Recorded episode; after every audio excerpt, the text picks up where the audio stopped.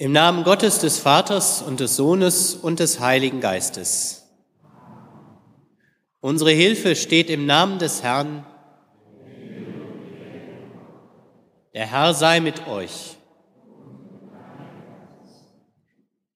Liebe versammelte Gemeinde, am ersten Sonntag nach dem Christfest, nach Weihnachten hören wir heute in diesem Gottesdienst von einem, der darauf wartet, dass es auch in seinem Leben Weihnachten werden kann. Und dann sieht er das neugeborene Kind mit seinen Eltern im Tempel in Jerusalem. Er sieht es und die ganze Anspannung seines Lebens, seines Wartens, seiner Sehnsucht löst sich. Und er sagt die Worte, die uns im Lateinischen auch als Nunc dimittis bekannt sind, Herr, nun lässt du dein Diener in Frieden fahren, denn meine Augen haben dein Heiland gesehen. Der Mann ist uns bekannt als der alte Simeon. Ist es bei Ihnen Weihnachten geworden? Konnte der Funken weihnachtlicher Freude bei Ihnen überspringen? Was muss geschehen, dass es Weihnachten wird?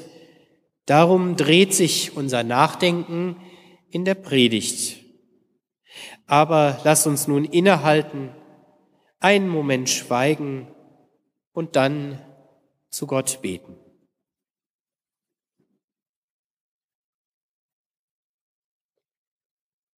Der allmächtige Gott, erbarme sich unser.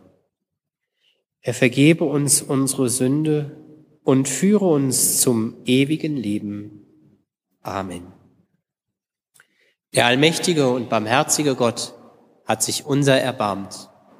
Er hat seinen einzigen Sohn als kleines Kind in unsere raue Welt geschickt, damit alle, die an dieses Kind glauben, nicht verloren werden. Amen. Lasst uns gemeinsam auf die Worte des 93. Psalms hören. Der Herr ist König und herrlich geschmückt. Der Herr ist geschmückt und mit Kraft gegürtet. Hoheit und Pracht sind vor ihm. Macht und Herrlichkeit in seinem Heiligtum. Du hast den Erdkreis gegründet, dass er nicht wankt. Von Anbegehen steht dein Thron fest. Du bist ewig. Dein Wort ist wahrhaftig und gewiss. Heiligkeit ist die Zierde deines Hauses, Herr für alle Zeit. Lasst uns beten.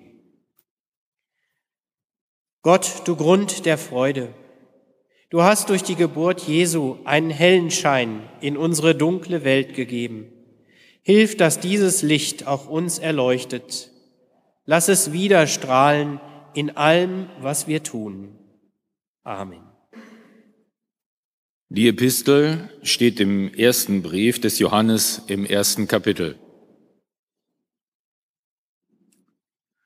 Was von Anfang an war, was wir gehört haben, was wir gesehen haben mit unseren Augen, was wir betrachtet haben und unsere Hände betastet haben vom Wort des Lebens. Und das Leben ist erschienen und wir haben gesehen und bezeugen und verkündigen euch das Leben, das ewig ist, das beim Vater war und uns erschienen ist. Was wir gesehen und gehört haben, das verkündigen wir auch euch, damit auch ihr mit uns Gemeinschaft habt. Und unsere Gemeinschaft ist mit dem Vater und mit seinem Sohn Jesus Christus. Und das schreiben wir, damit unsere Freude vollkommen sei. Das Evangelium steht bei Lukas im zweiten Kapitel. Ein Mann war in Jerusalem mit Namen Simeon. Und dieser Mann war fromm und gottesfürchtig und wartete auf den Trost Israels. Und der Heilige Geist war mit ihm. Und ihm war ein Wort zuteil geworden von dem Heiligen Geist, er solle den Tod nicht sehen, er habe denn zuvor den Christus des Herrn gesehen. Und er kam auf Anregen des Geistes in den Tempel.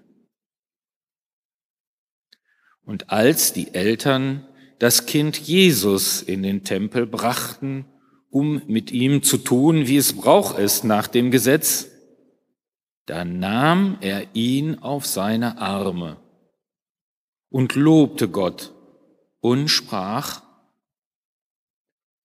Herr, nun lässt du deinen Diener in Frieden fahren, wie du gesagt hast.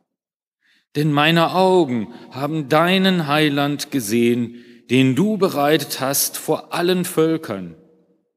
Ein Licht zu erleuchten die Heiden und zum Preis deines Volkes Israel. Und sein Vater und seine Mutter wunderten sich über das, was von ihm gesagt wurde. Und Simeon segnete sie und sprach zu Maria, seiner Mutter, siehe, dieser ist gesetzt zum Fall und zum Aufstehen für viele in Israel und zu einem Zeichen, dem widersprochen wird. Und auch durch deine Seele wird ein Schwert dringen, damit viele Herzen, Gedanken offenbar werden.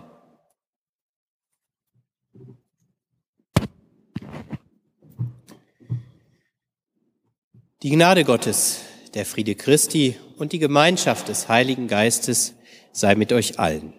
Amen. Der Predigtext für den heutigen Sonntag, ersten Sonntag nach dem Christfest, ist der Text der Epistel, den wir vorhin gehört haben, noch ein bisschen erweitert um fünf Verse. Ich lese es noch einmal vor. Was von Anfang an war, was wir gehört haben, was wir gesehen haben mit unseren Augen, was wir betrachtet haben und unsere Hände betastet haben, vom Wort des Lebens. Und das Leben ist erschienen und wir haben gesehen und bezeugen und verkündigen euch das Leben, das ewig ist, das beim Vater war und uns erschienen ist. Was wir gesehen und gehört haben, das verkündigen wir auch euch, damit auch ihr mit uns Gemeinschaft habt. Und unsere Gemeinschaft ist mit dem Vater und mit seinem Sohn Jesus Christus. Und das schreiben wir, damit unsere Freude vollkommen sei. Und das ist die Botschaft, die wir von ihm gehört haben und euch verkündigen. Gott ist Licht und in ihm ist keine Finsternis. Wenn wir sagen, dass wir Gemeinschaft mit ihm haben und wandeln in der Finsternis, so lügen wir und tun nicht die Wahrheit. Wenn wir aber im Licht wandeln, wie er im Licht ist, so haben wir Gemeinschaft untereinander und das Blut Jesu, seines Sohnes, macht uns rein von aller Sünde. Wenn wir aber sagen, wir haben keine Sünde, so betrügen wir uns selbst und die Wahrheit ist nicht in uns. Wenn wir aber unsere Sünden bekennen, so ist er treu und gerecht, dass er uns die Sünden vergibt und reinigt uns von aller Ungerechtigkeit. Wenn wir sagen, wir haben nicht gesündigt, so machen wir ihn zum Lügner und sein Wort ist nicht in uns. Herr, segne dieses Wort an uns. Amen.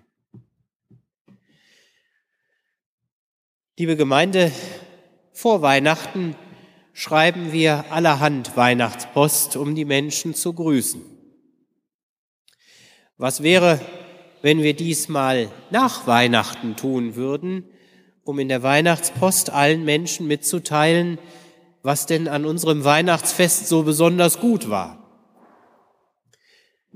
Schwierig, wenn Sie sagen, kann ich gut verstehen. Denn wenn ich daran denke, was für eine Hetze das auch dieses Jahr vor Weihnachten war, die Post rauszubringen und jetzt soll man nach Weihnachten noch einmal schreiben, Dabei hätte man schon, wenn man es nach Weihnachten tut, etwas mehr Zeit, und man könnte die anderen teilhaben lassen an allem, was uns bewegt an Weihnachten. Der erste Johannesbrief, unser Predigtext heute, macht das. Er schreibt uns einen Brief nach Weihnachten und berichtet von dem, was ihm besonders wichtig ist. Der Inhalt dieses Briefes, den wir gerade gehört haben, ist überwältigende Weihnachtsfreude. Wir Christen dürfen die glücklichsten Menschen auf der Welt sein, sagt er. Unter uns ist das Leben erschienen. Das will er allen mitteilen. Und man spürt Johannes seine Aufregung förmlich ab. Wir durften dabei sein, als das Leben allen deutlich vor Augen erschien.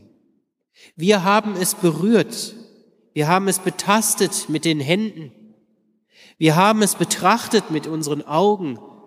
Das war aufregend. So aufregend, dass wir es einfach weitererzählen müssen, jedermann dass wir alle daran teilhaben lassen müssen. Wie ein Kind kommt ein Johannes hier vor, das von einem besonders gelungenen Krippenspiel zurückkommt und es den Großeltern, die es nicht gesehen haben, am heiligen Abend erzählen muss. Wie ein Kind kommt er einem hier vor, das von seinen Geschenken nach Weihnachten erzählt, ganz aufgeregt. Wie glückliche Eltern kommt er einem vor, die zum ersten Mal richtig mitbekommen, welche Freude ihr Kind am heiligen Abend hat und es erzählen. Ihr hättet das einfach sehen sollen, wie das Kind die Geschenke ausgepackt hat und welchen Spaß und welche Freude es dabei hatte. Wie dem Kranken kommt ein Johannes hier vor, dem es gelungen ist, Weihnachten zu Hause und nicht im Krankenhaus zu verbringen. Vertrautes noch einmal erleben zu können, den Weihnachtsabend so feiern, wie er ihn immer gefeiert hat, vielleicht das letzte Mal. Das Weihnachtsfest ist vielleicht ein so besonderes Fest, weil du an ihm wie Johannes das Leben spüren kannst. Das fängt in den kleinen Dingen, die in unseren Familien zwischen Freunden und Nachbarn und so weiter geschehen an. Das gipfelt darin, wenn die überwältigende Freude darüber, dass Gott Mensch geworden ist, in deinem Herzen angekommen ist. Und Lebensfreude, liebe Gemeinde, die muss nach außen dringen, muss weitergegeben werden, so wie im ersten Johannesbrief. Also warum nicht einen Brief nach Weihnachten schreiben, nach Weihnachten schreiben, der das Leben feiert? Manchen mag es aber auch ganz anders gehen als Johannes. Die schönen Momente des Weihnachtsfestes sind schon wieder weit weg. Manche mag sich vielleicht auch äh, fragen, wovon könnte ich denn da schreiben? Das Licht verblasst schon wieder, die Freude über das Leben ist dahin, weil die dunklen Seiten schon wieder auftauchen oder weil sie Weihnachten nie ganz weg waren weil sie gar nicht erst weihnachtliche Freude aufkommen ließen. Manchmal kommt das, was zwischen uns und anderen Menschen steht, ja erst richtig heraus, wenn wir Ruhe haben, wenn wir nachdenken können, wenn wir aufeinandertreffen mit diesen anderen Menschen, um eigentlich fröhlich miteinander zu sein, und dann knallt es plötzlich. Oder an Weihnachten werden uns Trennungen, Trauer und Verluste erst richtig bewusst. Der Weihnachtsbrief des Johannes an uns heute Morgen ist kein oberflächlicher, nachgeholter Weihnachtsgruß, dem das alles nicht bewusst wäre, was an Weihnachten auch sein kann. Er kommt vielmehr in dem, was ich Ihnen vorgelesen habe, von der Freude über Weihnachten zum ganzen Ernst unseres Lebens. Er erzählt uns, aus welcher Tiefe seine weihnachtliche Freude entsprungen ist und möchte auch mit dieser Freude in die Tiefe allen menschlichen Lebens wieder einkehren. Dabei ist Johannes ziemlich schonungslos. Kein Na am Weihnachten wollen wir das jetzt erstmal alles lassen. Er redet von etwas, das gerade an Weihnachten oft und häufig unter uns anzutreffen ist. Wir wollen es schön haben, wir wollen friedlich miteinander sein, wir wollen, dass es harmonisch ist. doch unter der Decke brodelt es. Wir verdrängen, was für uns schwierig ist und was uns belastet. Johannes drückt das so aus. Wenn wir sagen, wir haben keine Sünde, so betrügen wir uns selbst. Man muss den Satz so übersetzen. Sünde kommt von dem altdeutschen Wort Sund und meint den Graben, die Trennung zwischen Gott und Mensch. Sünde ist nicht das Stück Kuchen oder vielleicht die Gans, die wir an Weihnachten zu viel gegessen haben. Nein, Sünde, das ist eine tiefe Störung unseres menschlichen Daseins, eine tiefe Störung unseres Lebens. Solche Störungen erfahren wir meistens in der Beziehung zu anderen Menschen. Wer sich von einem Menschen unversöhnt trennt, der trennt sich auch von Gott. Da entsteht ein Graben zwischen Gott und Mensch und um solche Gräben in deinem, in unserem Leben geht es, Johannes. Dazu eine kleine Geschichte, die uns das verdeutlichen mag. Jetzt konnte es Weihnachten werden, Heiligabend Gottesdienst. Wie jedes Jahr zu Hause war alles klar. Wie immer sollte es Fondue geben, wie immer kam erst der Kirchgang, dann würde die Familie sich treffen, das Mitblasen im Posaunenchor gehörte an Weihnachten für die Familie dazu. Längst waren sie nicht mehr aktiv im Posaunenchor, aber an diesem einen Abend, da gehörte es einfach dazu, sonst konnte keine weihnachtliche Stimmung im Inneren aufkommen. Der Posaunenchor saß an der Seite des Altars mit Blick in das mittlere Kirchenschiff hinein. Und da sah er sie, seine Eltern. Ein Blick sagte ihm, sie sind alt geworden. Der Vater sah krank aus. Ein Streit hatte sie schon vor Jahren entzweit. Sie sprachen schon lange nicht mehr miteinander. Und das gibt es ja öfter, als man denkt in Familien. Da, ihre Blicke trafen sich. Sie schauten nicht weg, wie sonst. Jeder von ihnen sah in die müde gewordenen Augen des anderen hinein. O du Fröhliche war erklungen. Welt ging verloren, Christ ist erschienen, uns zu versöhnen. Wie oft hatten sie in den vergangenen Jahren hier in der Gemeinde dieses Lied miteinander gesungen, Eltern und Sohn, und doch kein Händedruck nach dem Gottesdienst, keine Umarmung, kein Schritt aufeinander zu, auch nicht irgendeine Geste der Annäherung. Sie gingen sich einfach aus dem Wege, wenn sie sich sahen. Und nun zu Hause, seine Kinder freuten sich über die Geschenke wie jedes Jahr. Das Fondue war festlich wie immer, doch in ihm, dem Sohn, wurde es nicht Weihnachten. Er sah die Augen seiner Eltern noch immer. Er sah auf die Krippe unter dem Baum, wie sie da um das Kind standen, all diese verschiedenen Gestalten. Maria und Josef, die rauen Hirten, die drei Weisen aus dem Morgenland, und dann hatten die Kinder noch etwas hinzugefügt, eine Minion-Figur, eine Batman-Figur und einen Transformer. Eine merkwürdige Gesellschaft, denkt er, die wir da unterm Baum haben. Aber die haben wirkliche, wahre Gemeinschaft mit Gott in ihrer Mitte. In ihrer Mitte ist wirklich das Leben erschienen, denkt er. Sie, diese unterschiedlichen Typen, feiern das Leben. Meine Weihnachtsfeier ist tot. Ja, Weihnachten geht es um Leben und Tod, liebe Gemeinde. In der Begegnung mit dem Kind in der Krippe geht es um Leben und Tod, um Licht und Finsternis in deinem Leben, um Verdrängung und Lüge oder um den Mut zur Wahrheit. Johannes schreibt, das ist die Botschaft, die wir von dem Kind in der Krippe gehört haben. Gott ist Licht und in ihm ist keine Finsternis. Wenn wir sagen, dass wir Gemeinschaft mit ihm haben und wandeln in der Finsternis, so lügen wir und tun nicht die Wahrheit. Wenn wir sagen, wir haben keine Sünde, so betrügen wir uns selbst und die Wahrheit ist nicht in uns. Wie lange hat der Sohn den Sund, den Graben zwischen ihm und seinen Eltern verdrängen wollen? Wie lange hat er sich selbst belogen, indem er gesagt hat, nein, das macht mir nichts aus. Aber jetzt im Lichte von Weihnachten beginnt er plötzlich neu zu verstehen. Wer sich von Menschen trennt, trennt sich von Gott. Und wenn es überhaupt eine Sünde gibt, dann diese. Das Licht von Weihnachten aber bedeutet, Gott kommt in dem Kind auf dich zu, damit du auf andere zugehst. Gott wird Mensch, damit du Mensch werden kannst.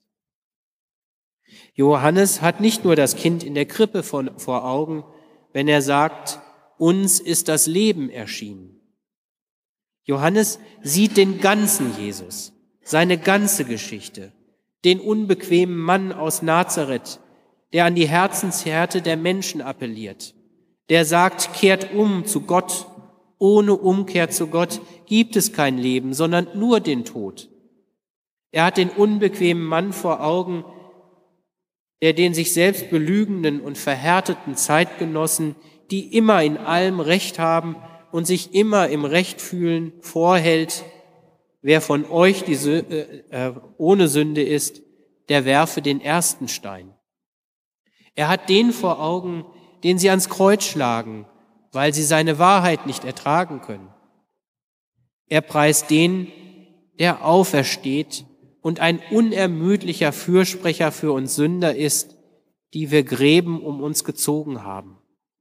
Johannes lobt den, der uns sagt, im Himmel ist dein Leben aber dennoch beschlossene Sache. Dem Kind an Weihnachten begegnen heißt immer dem ganzen Jesus begegnen. Und er sagt, lass dich anstecken von dem Kind in der Krippe, Entscheide dich für seinen Weg zu leben.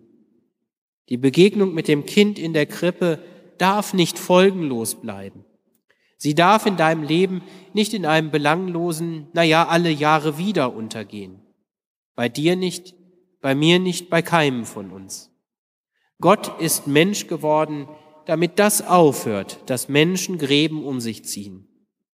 Dass diese Gräben verdrängen und sich dabei selbst belügen es soll aufhören, dass wir in vielen Bezügen wie lebendige Tote sind, weil da kein ein Kontakt abgerissen ist, weil da Funkstille ist, weil wir nicht mehr miteinander reden. Johannes schreibt, wenn wir aber unsere Sünden bekennen, so ist er treu und gerecht. Das ist der erste Schritt. Die Sünde, die Gräben in meinem Leben erstmal sehen, sie erstmal wiederentdecken, dass sie alle da sind und mich umzingeln mich ihnen stellen. Gott aber ist treu und gerecht. Er weiß, wie schwer es mir oft fällt, die Gräben zu anderen zu überwinden, meine Empfindlichkeiten, Verletzungen und all das zu überwinden. Aber Weihnachten, Gottes erster Schritt, hilft auch dir, den ersten Schritt zu tun. Ich belüge mich selbst, wenn ich sage, es macht mir nichts aus, dass ich schon zehn Jahre nicht mehr mit den Eltern spreche, denkt der Sohn aus unserer Geschichte. Da ist etwas gestorben in mir, denkt er an diesem heiligen Abend. Und wenn ich es nicht wieder zum Leben erwecke, werde ich innerlich ganz absterben. Und dann greift er zum Hörer und wählt die altvertraute Nummer der Eltern, die er zehn Jahre nicht mehr gewählt hat. Also welche Nummer müssen wir noch Weihnachten wählen, um wieder zu sprechen, wo lange Funkstille war? Wem müssen wir vielleicht noch einen Brief nach Weihnachten schreiben, um das Leben der Weihnacht auch in deinem Leben wirken zu lassen? Welchen Graben müssen wir noch überwinden, damit wir allen von der großen Freude an unserem Weihnachtsfest erzählen können? In Jesu Namen. Amen.